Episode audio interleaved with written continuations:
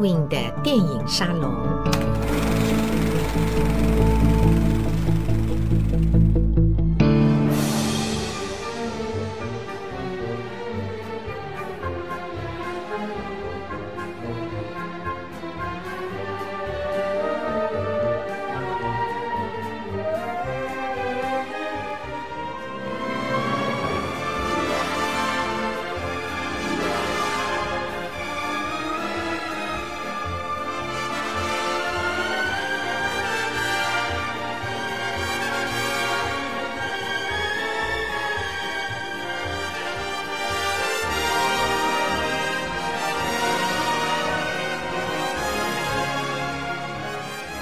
还记得 Edwin 应该是小学二年级的时候，应该说那一两年之内，台湾有好多好多非常精彩的以文学或者说以文艺为导向的大型电影，片名每一部都如雷贯耳。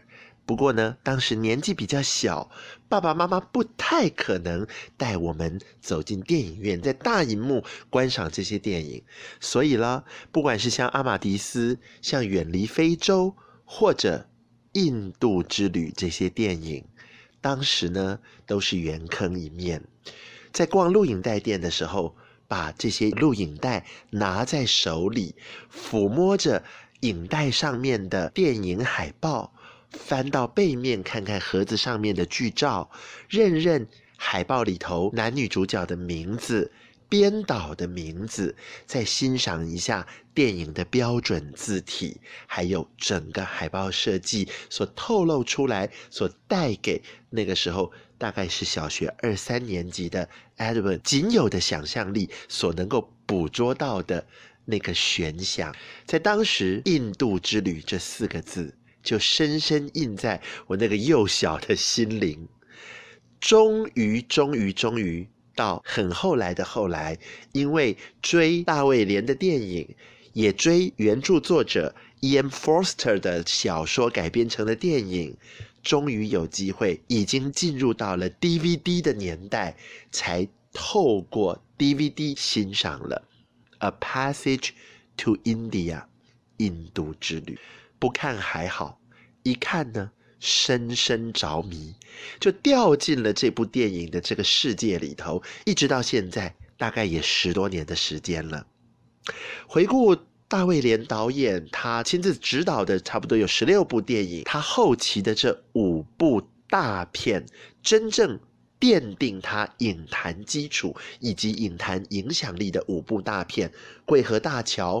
阿拉伯的劳伦斯、齐瓦戈医生、雷恩的女儿以及印度之旅，其中对于艾德文来讲最可惜的就是他最后拍摄的1984年年底问世的这部《印度之旅》（A Passage to India），反而是艾德文没有机会在电影院亲自观赏大银幕的遗珠之憾。桂河大桥电影院看过两遍。阿拉伯的劳伦斯啊，非常值得炫耀。过去二十年以来看过九遍，齐瓦戈医生看过两次。雷恩的女儿也看过两次，这些电影只要看过一次就已经是永生难忘，更何况有两次的以上的机会呢，能够亲至大荧幕。所以《印度之旅》对我来讲呢，抱着他的 DVD，还有他后来出的蓝光碟，反反复复、复复反反，想要吃透。每一格画面，听他的电影原声带，阅读他的原著小说，中文翻译本读不够，又找了英文原版来读，英文原版读不够，还找了他一九六零年的舞台剧改编版本的剧本来阅读，读完了原著小说，读完了剧本，再找了新翻译的中文版，再来拿来当做是非常重要的、非常心爱的这样子一个读物。甚至有好长一段时间，Edwin 每一年都会到英国去旅行。那在旅行英国坐火车的时候呢，包包里面总会放一本平装版本的、重量很轻的《印度之旅》，没有从头看到尾，包包里拿起来翻到哪一个章节，就从那个章节继续顺下去阅读。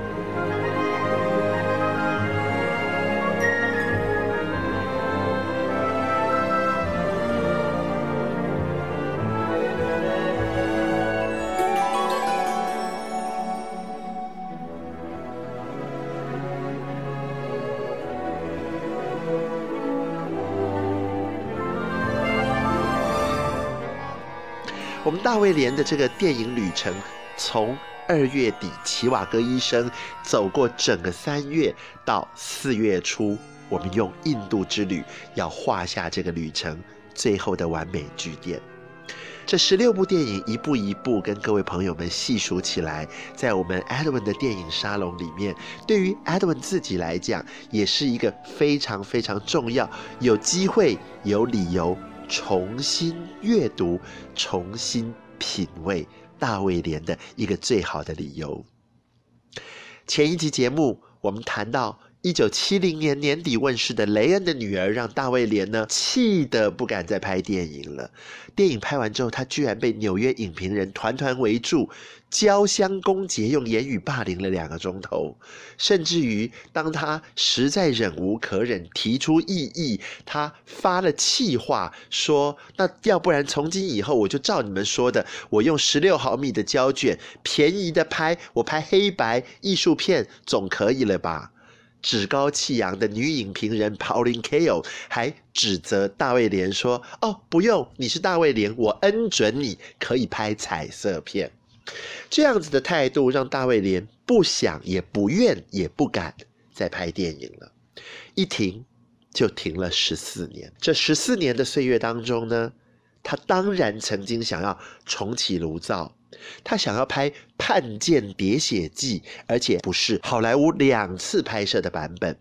他想要按照史实，认认真真拍上下集的两部《叛舰喋血记》。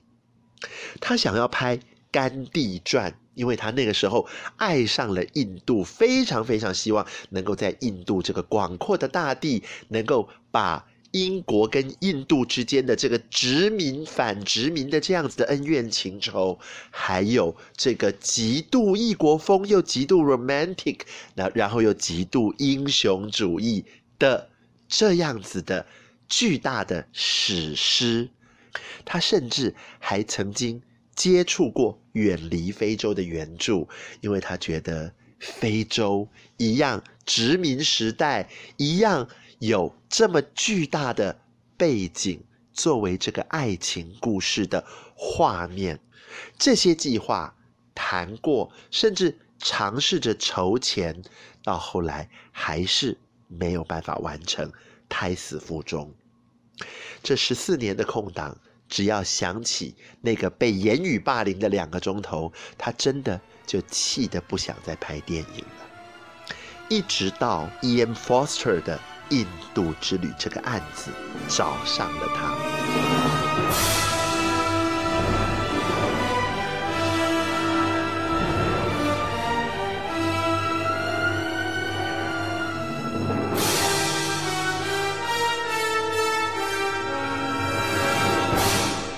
话说，E.M. Foster 这个传奇性的文学家，而且是学者，他以短篇小说、散文，还有他的。文学相关的研究而著称。这位极为有趣的文学家以及学者呢，事实上呢，我们后来知道他原来是同性恋，是同志。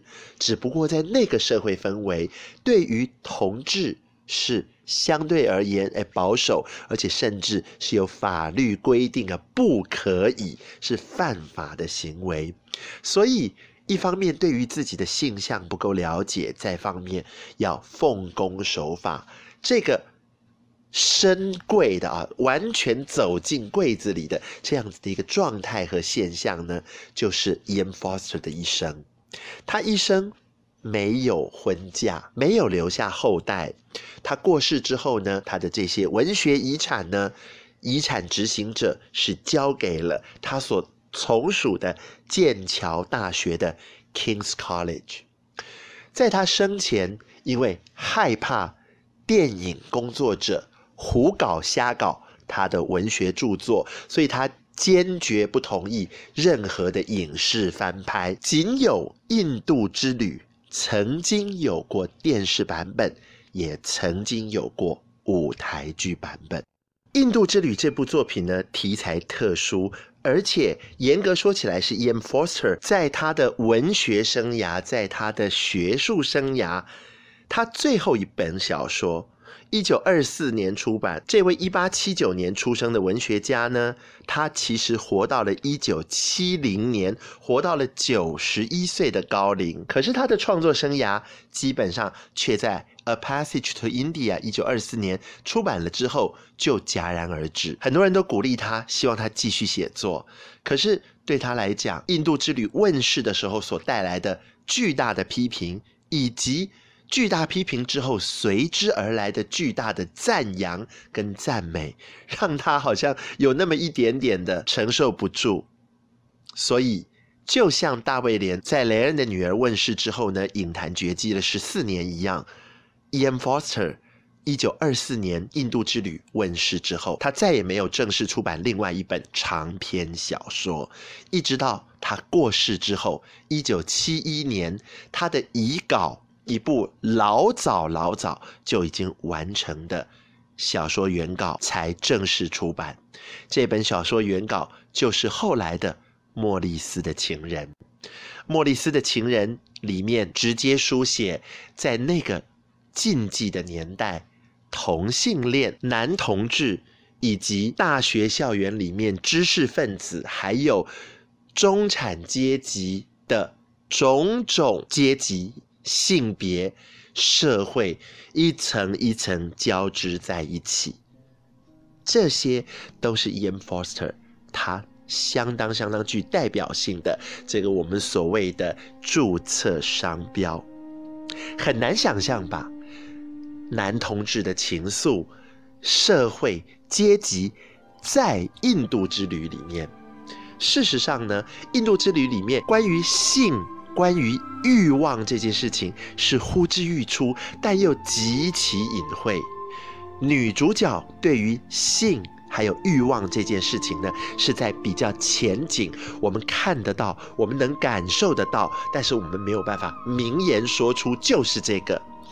男生的部分呢，就相当相当的隐晦，隐在后面了。要不是我们在后来的后来，从莫里斯的情人反推回去，去感受那一份压抑的所谓深贵的这样子的情愫，《印度之旅》里面那个似有若无的同志情节，在大卫连的电影里面，甚至是舍去，并没有点破的。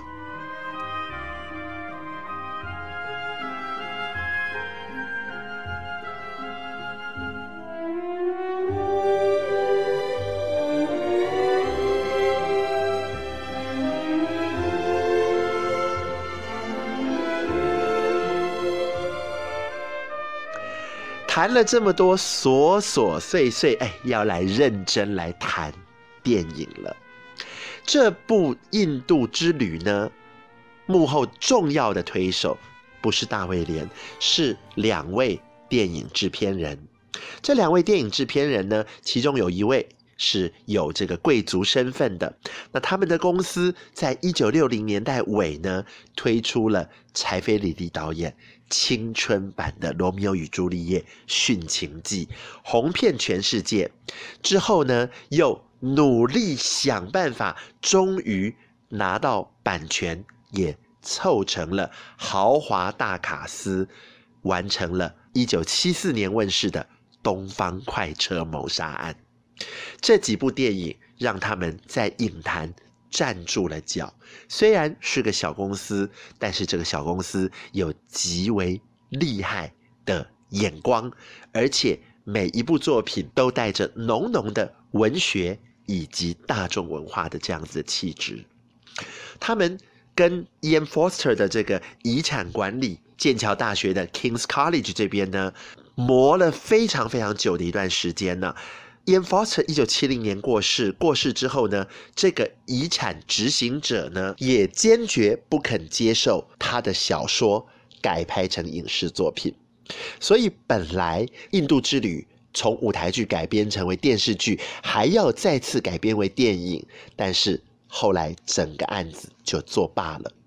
其中，大卫连早在有人说一九五零年代，有人说一九六零年代，就曾经。有意愿要碰印度之旅，可是因为拿不到版权，拿不到授权，所以这件事情又作罢了。我们前面说到的这个电影制片人呢，在 Ian Foster 过世之前呢，终于征得他的口头同意。可是这个口头同意并没有写成合约书。换句话说，在法律上面，他们还是没有拿到 Ian Foster 的授权。Foster 先生过世之后呢，这件事情一搁就搁了十年。终于在八零年代初期，原来的遗产管理的这个管理者呢，换人了，新上任的是一位超级大影迷，那终于点头，《印度之旅》这个案子就绿灯通过了。原本呢，请过好多好多不同的导演，也有好多好多的不同导演呢，对于《印度之旅》这部片子这个计划呢，感到高度的兴趣，其中就包含了印度大导演萨亚吉雷。最后，终于确认了由大卫连来执导。剧本谁写呢？一九六零年这个舞台剧作，把小说改编搬上舞台的印度女作家要来写这个剧本。他和两位制片人和大卫连几个人呢，密切的工作，工作完之后，成品交了出来，导演和制片人都不满意，觉得文学味道太重，但是拍不出来，太过于文绉绉，太多文学上的文字上面的表述，太多哲学理念上面的讨论，而少了视觉的韵味。和美感，大卫连就跟两位制片人说：“我们这个计划相当的危险，因为片名叫做《A Passage to India》印度之旅。对于没有阅读过原著小说的观众来讲，这个片名本身就蕴藏了极为气派、美观的视觉饗宴的一个所谓的 promise。”一个预告，一个承诺。如果按照我们手上的这个剧本拍下去，绝大部分都是内景戏，绝大部分都是在房间里面发生的事情，而且好多时候就是一群人坐在房间里面讲台词。我们要用同样的制片费用，为什么不把美丽的印度外景尽收眼底，而要屈就于房间里头呢？这对观众不公平吧？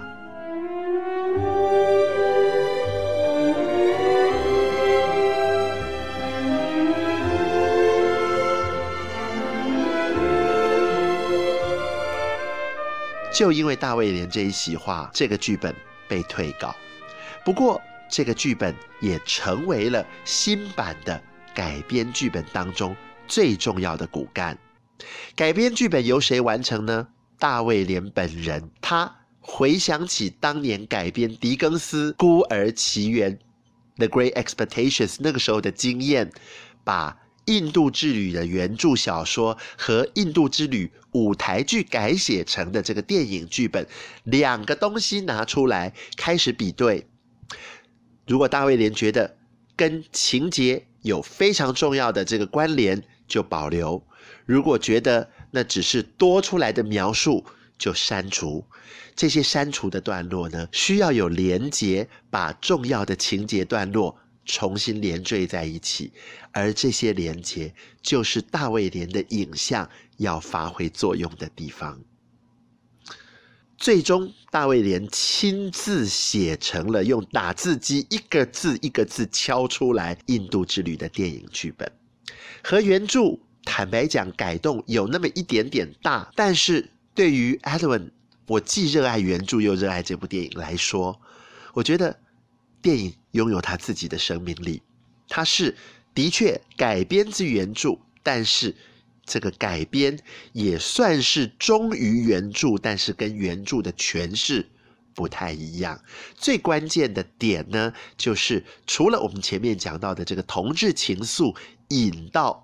几乎是看不到的地方，这个同志情愫在原来的小说里面是一个重要的譬喻，因为没有点破，所以我们可以说是两位男士之间的同性的情谊跟仰慕，有一点点 bromance 那种感觉。那这个 bromance 到后面，因为种族文化还有误会误解的缘故，这个 bromance 到结尾破局。破局的时候呢，英国这边还极力想要挽回，而印度这边是已经怒火中烧，骑着马要驰向远方了。英国这边的殖民。印度这边的独立，在那个时间点、那个关键点上，是成为一个剑拔弩张的不归路。到了电影版本拍摄时代，已经是一九八零年代。这个剑拔弩张虽然合乎于一九一零二零年代的史实背景，但是在大卫连电影的诠释之下，他舍去了这个剑拔弩张，他。运用宽恕这个非常重要的观念来圆这一场印度之旅，所以宽恕这个元素进到了故事里头，宽恕拉开了电影的格局，以至于电影故事结尾是结在开阔的印度大地、美丽的山景、美丽的冰湖。美丽的风景，这整个开阔的景色，对照在英国伦敦，大雨滂沱，重重枷锁，庭院深深，一个这样子的巨大的对照。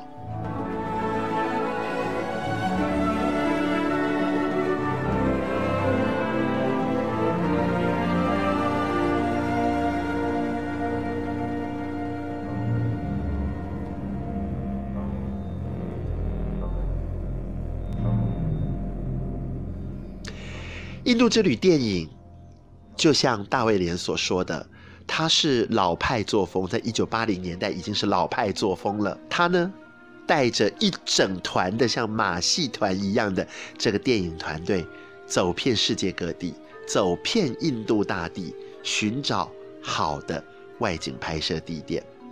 他们来到了。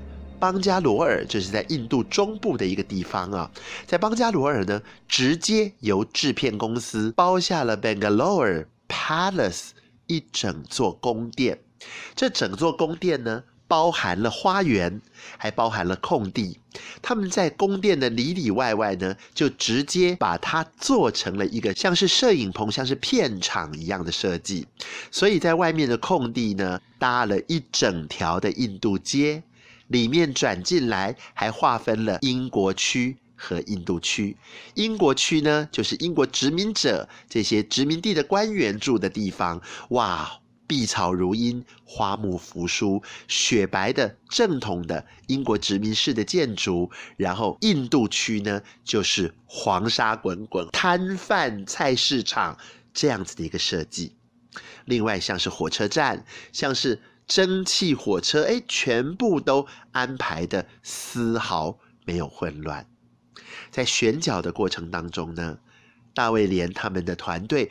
跟选角导演花了好长的时间来挑选几个重要的角色，突破了大卫连以往总想是总希望安排他所熟悉的演员、熟悉的老朋友，即便每一次拍电影都吵架，然后都翻脸不见人，下一次拍电影的时候又想起了这些人呢。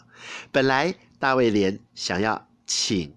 Peter O'Toole 彼得奥图来演英国的学校校长费尔丁的这个角色，本来想要请相见恨晚 Celia Johnson 来演摩尔夫人的角色，好可惜都没有成真，甚至于 Celia Johnson 在电影还没有上映的时候呢就过世了。最后他们安排找到的是资深的舞台剧女演员，很少演电视电影。Peggy Ashcroft 安排她来演灵魂人物摩尔夫人。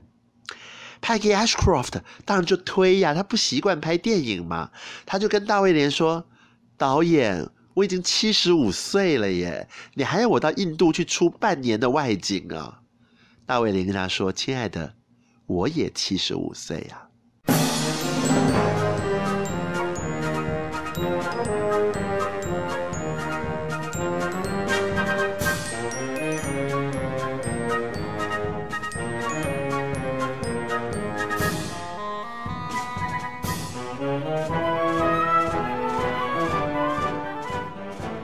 主角 Adele 这个角色，最后应选上的是澳洲女演员朱迪·戴维斯 （Judy Davis）。Judy Davis 有一种澳洲人与生俱来的 toughness，女汉子的这样子的气质。虽然她长得纤瘦娇小，二十多岁的年纪，可是我们看看像妮可基曼啊这些，呃，东尼寇蒂利啊这些出生自澳洲的女演员，哎，或多或少气质里面都有这一股女汉子的硬的这种感觉。Judy Davis 经历了两个小时的这个会谈，还有这个 audition 的过程啊，最后拿到了这个角色。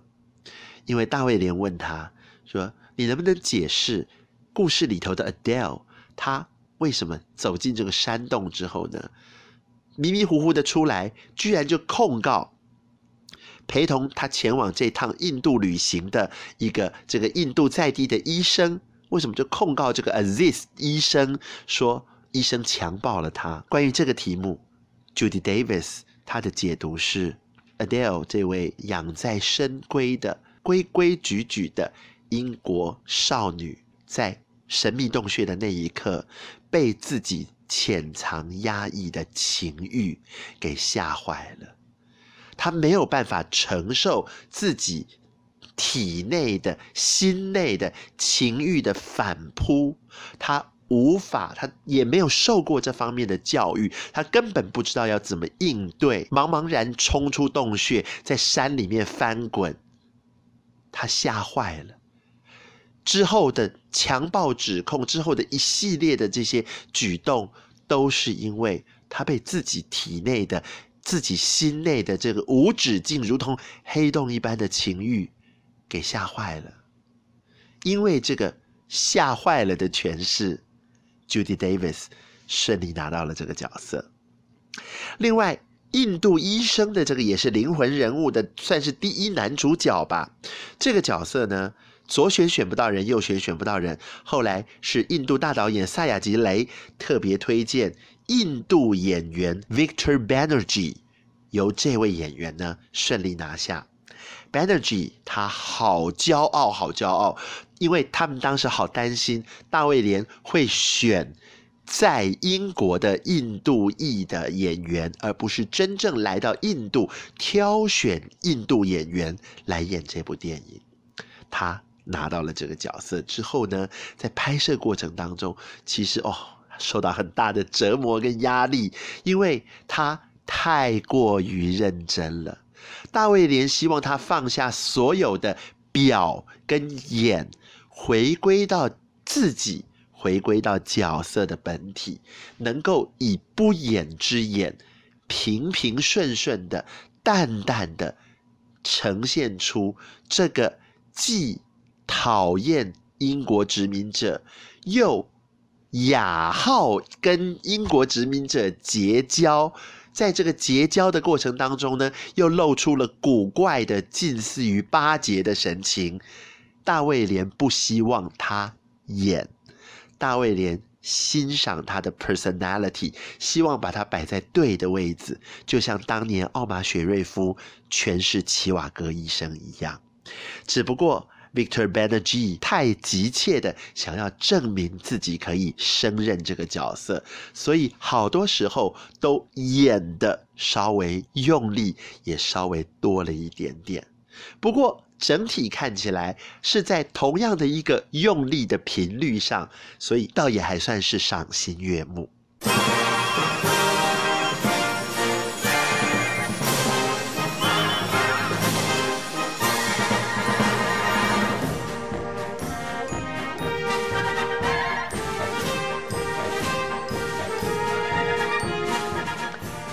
James Fox 拿到了校长费尔丁这个角色，还有一个印度老教授的角色。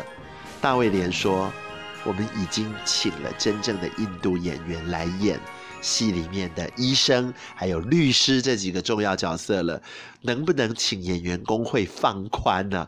我好希望我的好朋友亚历坚尼斯能来演这个印度老教授的角色。”亚历坚尼斯还真的就涂黑了皮肤，穿上了戏服，装上了假口音来演这个印度老教授的角色。只不过呢，他承受着莫大的压力，因为他身为一个英国，身为一个白人演员，要在印度，在这么多印度演员的环绕之下去演这个印度角色，哇，压力非常大。而且呢，据说哈，后来他的好多的精彩表演，因为剪接的关系，大卫连不得已忍痛把它剪掉，让亚历杰尼斯气愤不已。他们呢，都已经是一对这个打打闹闹到晚年的欢喜冤家好朋友了，还是为了印度之旅而反目成仇，一直到大卫连人生旅程的最后，才终于重修旧好。印度之旅的音乐仍然是由莫里斯·贾赫这位法国作曲家所写。他跟大卫连合作的《阿拉伯的劳伦斯》、《齐瓦戈医生》、《雷恩的女儿》都让他享誉影坛。他也因为大卫连的电影作品呢，拿下好多座奥斯卡奖。在印度之旅当中，大卫连特别要求他有一场戏。女主角 Adele 骑着脚踏车去探访他们所住的这个城市市郊的一个神秘的印度遗迹。这个印度神庙遗迹呢，其实里面我们看到的都是性爱的点缀，原来就是性爱之神。然后好多的这个雕像，女主角看了这些，她的性还有她的欲在体内逐渐苏醒。大卫连。要求创作者 write the music that evokes awakening sexuality。在这一段很长很长的这个三四分钟的音乐，我不要你写印度，我不要你写其他的什么东西，我就要你写情欲，而且是情欲的苏醒。我们来写这个。贾贺告诉访问他的人说：“啊，为什么这么喜欢跟大卫连合作？因为大卫连对待他就像对待演员一样。”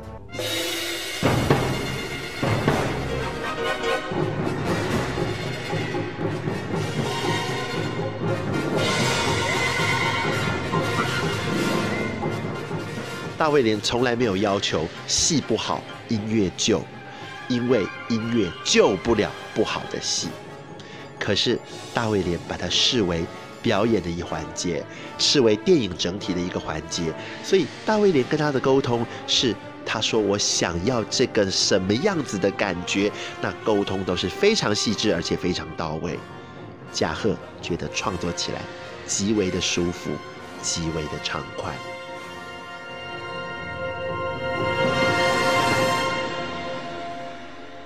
印度之旅当年遇到了强劲的奥斯卡的对手阿玛迪斯，虽然不至于惨败，他拿下了最佳女配角 Peggy Ashcroft，还有其他几项重要的大奖，但是最佳影片、最佳导演仍然拱手让给了阿玛迪斯。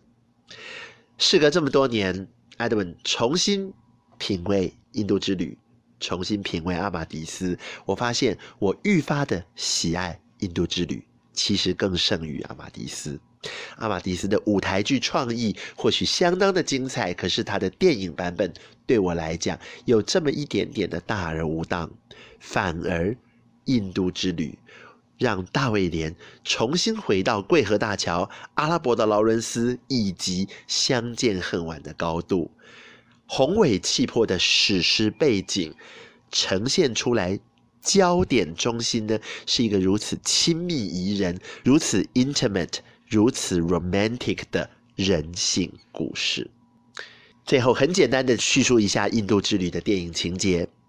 一开始，我们在大雨滂沱的伦敦，看到少女 Adele 撑着伞，看着旅行社里头的相关广告。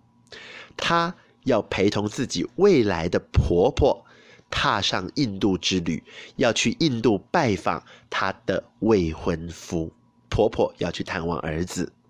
那这一路上，她看到的、听到的、感受到的，这个年轻女孩子跟年老的摩尔夫人 Mrs. Moore 恰好形成一个对照。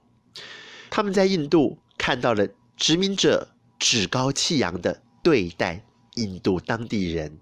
甚至于摩尔夫人要求说，有没有机会认识一下当地人呢？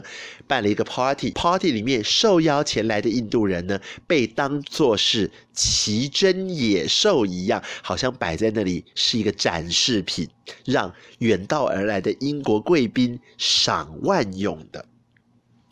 印度人的社群里面呢，有这么一位年轻医师 Aziz Aziz 跟英国学校的校长。结为好友，他仰慕校长的风采，仰慕校长的才学，甚至于在穿着打扮，他是一直都是持这个西式的打扮。在穿着打扮上面呢，这个校长和这个稍微已经有一点年纪的中年单身汉呢，有的时候会丢三落四的，会比较邋遢一点的。Aziz 还要牺牲自己的一些衣着上的细节来。完成协助校长维持他的这个绅士的外貌跟形象，聊着谈着，摩尔夫人认识了 Aziz，透过 Aziz，透过校长，摩尔夫人也认识了这个年老的印度老教授。大家谈着聊着，就聊起了，哎，我们要去郊游，由医生来安排摩尔夫人跟 Adele 这两位英国贵宾呢，到郊外。去郊游，郊外有神秘的洞穴。这一趟旅程本来是医生跟校长他们这一对好朋友要负责陪伴，可是校长赶不上火车，火车就开了。哇！医生自己一个压力好大啊，使出浑身解数来讨好他所敬仰的摩尔夫人，顺便连 Adele 也一起讨好，但是。似乎用力过火了一点，摩尔夫人在洞穴里面被无以名状的超自然力量轰着，感受着，他没有体力再继续往下一个洞穴前进。医生跟 Adele 独自进入了这个洞穴，接着我们就发现 Adele 浑身是血，在山间的荆棘堆里面翻滚。这就是我们前面所说的，到底洞穴里发生了什么？不晓得。女主角 Judy Davis 的诠释是 Adele 在洞穴里面，这个超自然力量的洞穴，让他感受到体内的情跟欲的苏醒，他没有办法承担忍受这个巨大如潮水的冲击，他吓坏了。吓坏了之后呢，就胡乱诬告说。医生强暴了他，到底有没有？我们不晓得。接下来是一连串的审判会，审判会的高潮是印度辩护律师鼓动着整个法庭里面前来旁听的印度的这个居民，大声嚷着：“我们需要摩尔夫人出来作证。We want Mrs. Moore. We want Mrs. Moore.” 摩尔夫人超越了种族跟文化的藩篱，反而成为印度人正义的象征。但是与此同时，摩尔夫人在返回英国的途中，在满月夜的轮船上，心脏病发过世了。漫长的轮船旅程不可能带着遗体前行，所以。印度这边，大家满堂喊着 “We want Mrs. Moore”。在那边的船上，在大洋的船上，摩尔夫人的遗体随着海葬的礼节沉入海水当中。故事的最高潮发生在 Adele 坐上了证人台，他良心发现，理智恢复。他说：“洞里面什么事情都没有发生。”我要撤回所有的告诉。医生成为印度反殖民的一个英雄象征。Adele 被英国的社群唾弃，也被印度的社群唾弃，只有校长伸出援手来保护他。